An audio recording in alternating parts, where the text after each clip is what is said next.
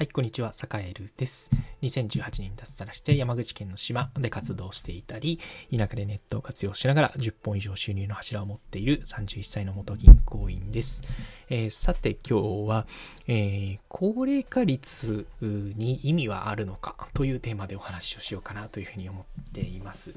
えーっとね、これね、えっと、ちょっとね、坂エルもね、今までなんか高齢化率70%の地域とか言ってね、あの、さもなんかこう、高齢化率が高くていい地域ですみたいなことをね、お年寄りが多い地域ですみたいなことをこう話していたんですけど、これね、意味あんのかなってちょっと思ったんですよね。なんかっていうのも、えっと、高齢化率が高いと大変なんじゃないかみたいなことを結構みんなが錯覚をしていて、特にね、なんだろう、今、高齢化率が高いところにいる人たちっていうのは、それをね、ネガティブに捉えてるんですよね、結構ね。待て待て待てと。うん、そんなことはないぞっていう話ですね。はい。なぜか。えっと、高齢者って、えっと、今の定義だと65歳以上なんですよね。ちなみにね、65歳以上の、65歳から70歳ぐらいの田舎のおじちゃん、おばちゃんって、もうね、あの、なんだろう。めちゃ元気っすよ。あの、本当に元気ですよ。いや、本当に何回も言うけど、めちゃめちゃ元気。で、高齢者が65歳以上だったり、それこそね、なんだろう、年金の仕組みができた時を振り返ってみると、本当に数十年前のね、65歳と、今の65歳を単純比較しない方がいいんじゃないですかっていうのが結構、あの、坂出の今の主張で、えー、高齢化率が高いだからなんだと。あの、田舎、特にね、今の高齢化率が高い田舎なんかはね、元気なお年寄りばっかりだったりするんですよ。ね、もちろん中にはね、あの、施設に入る人とか、ちょっと大変な思いをされてる方もいらっしゃるとは思うと。うん、うんまあ事実いると。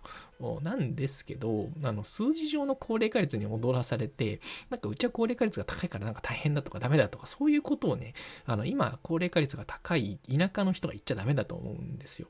で、これからやばいのは、これから高齢化率が高くなってくる都会ですね。これやばい。うん。これは明確にやばい。なんでかっていうと、生活力のないお年寄りっていうのが増えていくからですね。うん。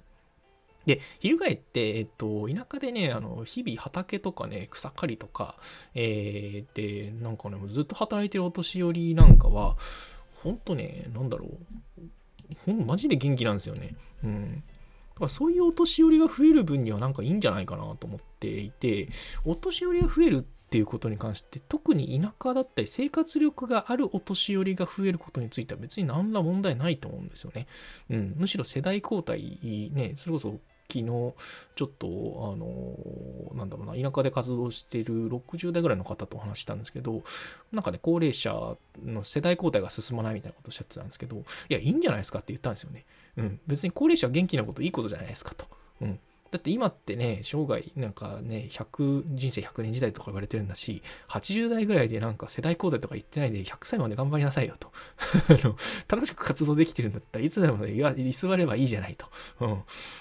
だからそれぐらいの発想でいいと思うんですよね。うん。別に高齢者だからといってそんなにね、まずいということはないし、元気なんだったら元気なだけそのまま活動すればいいじゃんって話であって、うん。高齢化率というのは、えー高齢化率が上がるとやばいのは都会で、えーなんだろうな、それこそ、ね、やることがなくなってしまって、日がなテレビを見ているような人っていうのは大変かもしれないけれども、日々漁に出たり、日々畑に出たりしている、えー高齢者、うん、いわゆるね、65歳以上と言われている人たちは、何ら社会の荷物でも別にないと思うし、えーそんな大変な状態でもないと思うし、うん。だからこそそこをあんまり悲観する必要はないんじゃないでしょうかというお話でございました。だからもしね、このラジオを聞いてる人でもし田舎の人が、今田舎にいる人がいたらね、別に今高齢化率が高いことって別に何も、何も問題ないよと。うん。うん。むしろなんだろう、あの、元気なお年寄り多くていいんじゃないかっていうぐらいのね、あの、よりその数字に踊らせず中身を見ようよっていうことをちょっとね、あの、強く言いたいなというふうに思っています。で、なおかつね、高齢者が、あの、多いってことは、あの人口が再生産される、えー、なんだろう、